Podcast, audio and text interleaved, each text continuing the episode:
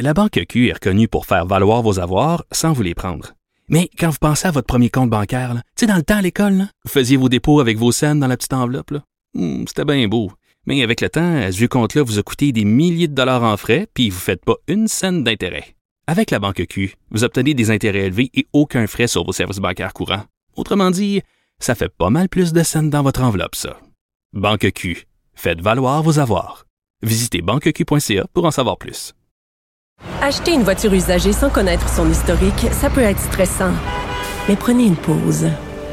Et procurez-vous un rapport d'historique de véhicule Carfax Canada pour vous éviter du stress inutile. Carfax Canada. Achetez l'esprit tranquille. Il nage avec les mots des politiciens comme un poisson dans l'eau. Mario Dumont. Pour savoir et comprendre. Cube Radio. Ah, des feux de forêt importants, il y en a sur la côte nord, euh, il y en a dans la région du Bas-Saguenay, il y en a aussi dans le nord, euh, entre Chibougamau et Chapet. Et a la municipalité de Chapet qui a vu les feux se rapprocher au point de devoir euh, évacuer certaines parties de la municipalité pour faire le point. Isabelle Lessard est la mairesse de Chapet. Madame la mairesse, bonjour. Bonjour. Euh, faites-nous d'abord le, point sur l'incendie lui-même, ce que vous voyez de la ville, ce qu'on vous dit du côté de la Sopfeu? Est-ce que on espère en reprendre le contrôle? Euh, en fait, c'est ce qu'on souhaite, bien évidemment.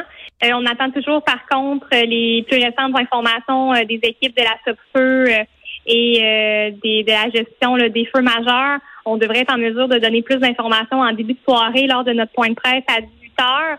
Euh, nos plus récentes informations là, datent de 13 heures, malheureusement, mais au moment à 13 heures où on se parlait, euh, les, conditions étaient favorables, le vent n'était plus en direction de la municipalité. Donc, bon, ça, euh, c'est un, un, gros point. Là. Le, vent plus en direction de la municipalité, c'est déjà bon. là. Tout à fait, tout à fait. donc, tu sais, les, conditions sont favorables. C'est sûr qu'évidemment, un peu de pluie ne ferait pas de tort, hein, mais on, s'en souhaite pour les prochains jours. Il y en annonce demain, peut-être, ouais. ouais. Ouais. Euh, et, là, on est à combien de, citoyens qui sont évacués là où on se parle? Euh, actuellement, là, on parle d'environ 500 résidents qui ont été évacués euh, hier soir. OK. Et donc, personne n'a pu réintégrer son domicile malgré les conditions un peu améliorées? non, en fait, là, nous, on n'a pas levé l'évacuation encore tant, et, tant et aussi longtemps qu'on ne sera pas certain de pouvoir bien assurer la sécurité des citoyens. Ça serait, mettons, dans, ces, 500 résidences, entre la, lisière du feu le plus, le plus proche qui est venu et les premières résidences, ça serait quoi la, distance en nombre de kilomètres approximatif? On parlait environ d'une dizaine de kilomètres à proximité de la municipalité. Euh, J'aimerais avoir plus exactement ce chiffre-là euh, tout à l'heure. Comme je disais, là, euh, j'ai pas encore eu mes, mes, mises à jour les plus récentes puisqu'on est en fin de journée. Mais euh, bon, c'est on parle environ de cette distance-là, ce qui est quand même près de la ville. Oui. Oui, parce que ça avance. Quand ça se met à avancer, euh, si le vent souffle du mauvais côté, ça avance assez vite. Merci. Qu'est-ce qui, euh, bon, est-ce que les gens ont résisté? Est-ce que vous avez eu de la misère à convaincre les gens? Parce que des fois, les gens tiennent à leur résidence, veulent rester. Est-ce que vous avez eu de la misère à convaincre les gens de respecter l'ordre d'évacuation? En général, on m'a rapporté que ça a bien été. La Sûreté du Québec, les pompiers, on fait vraiment le tour de chaque résidence, euh, on fait les registres. Euh, c'était euh, évidemment quelque chose qui était volontaire, mais fortement recommandé que les gens évacuent. pour la majeure partie, là, ils se hmm. sont déplacés, c'est certain, avec des inquiétudes. Hein, mais si la Sûreté a pris la peine aussi de de couvrir les lieux toute la nuit pour s'assurer qu'il n'y arrive pas non plus de grabuge, par exemple, tandis que les, les résidences sont vides. Donc, il y a vraiment eu beaucoup de surveillance et ça s'est très bien passé. Dans la partie, euh, les, kilomètres où il y a eu l'incendie, est-ce que c'était complètement inhabité? Est-ce qu'il y a des, est-ce qu'il y a eu des pertes matérielles, euh, chalets, chalets de pêche, euh, maisons d'été? Est-ce que, ou est-ce que c'est vraiment une zone complètement non habitée?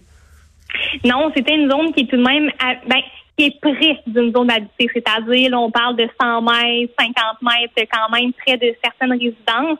Euh, donc, euh, actuellement, les plus récentes informations qu'on a, c'est que non, il n'y a pas eu de perte matérielle forte, heureusement, et, surtout pas de blessés.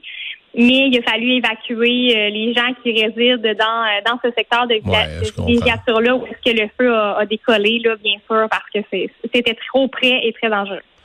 Donc là, au niveau de la SOPFEU, il y a quoi comme effectif que vous voyez à partir de la ville? Les, les, avions sont là, des pompiers spécialisés au sol? Oui, donc il y a toute l'équipe des pompiers de la ville de Chapé qui est sur place. Beaucoup, beaucoup d'effectifs de la SOPFEU. J'ai pas le chiffre exact, mais il y a beaucoup de gens, les avions. Euh, on a la Sûreté du Québec qui est sur place également. Euh, on a vraiment là, euh, une panoplie de gens importants mobilisés pour répondre au mieux à la gestion de cet événement-là. Hmm. Les 500 évacués, euh, j'ai pas par cœur, la, population de Chapet, c'est quoi, 3-4 000? Ça représente quoi ce qui est évacué sur la totalité de la population?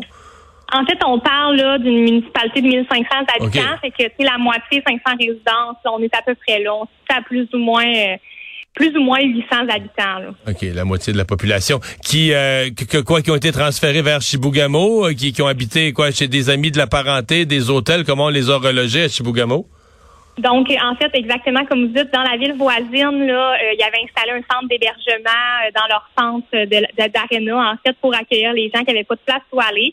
C'est certain qu'à travers ça, certains ont choisi d'aller chez des amis ou chez de la famille. Certains ont décidé d'aller dans des résidences secondaires, là, euh, un petit peu plus loin, dans des secteurs qui n'étaient pas en danger. Donc, les gens se sont un peu éparpillés de cette façon-là. Ouais.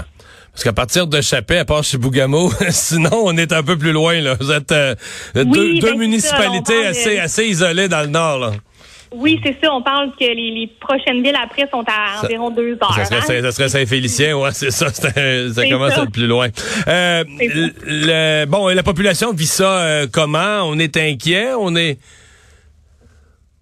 Ben, c'est certain que la population est inquiète. La population a des questionnements. Comme je disais plus tôt, on n'a toujours pas levé euh, les mesures d'évacuation. Donc, les gens ont hâte de savoir quand ils vont pouvoir retourner à leur domicile. C'est normal, je les comprends. C'est vrai que c'est stressant. Euh, mais tu nous, notre priorité, c'est d'assurer la sécurité des gens d'abord. Donc, c'est vraiment ce qu'on garde en tête. Euh, on fait des points de presse justement euh, plusieurs fois dans la journée. On émet des, des communiqués aussi sur notre page Facebook pour s'assurer que les gens aient le plus d'informations possible au courant de la journée. c'est un peu la façon qu'on utilise pour rassurer les citoyens du mieux qu'on peut malgré l'événement.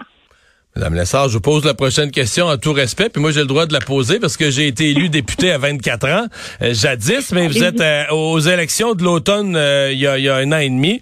Vous étiez la plus jeune mairesse au Québec. Je me demande même si c'est pas de l'histoire du Québec. À 21 ans, vous avez été élu.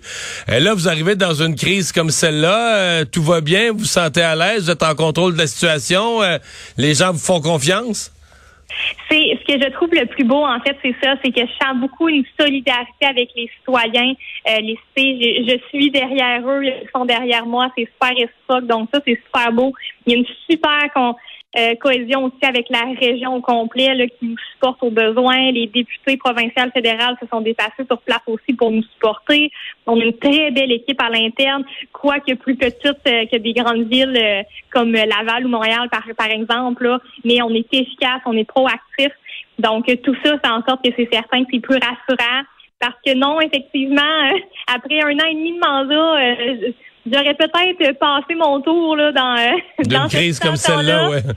C'est ça, mais bon, écoute, ça fait partie de la vie, puis en même temps, euh, j'apprends à travers tout ça, puis ça va certainement faire de moi une, une meilleure mairesse dans mes fonctions. En tout cas, vous connaissez vos dossiers, vous nous en parlez avec compétence et aplomb. Bonne chance pour la suite, bonne chance aux gens de Chapet. Merci d'avoir été là. Merci. Au revoir, la mairesse de Chapet, Isabelle Lessard.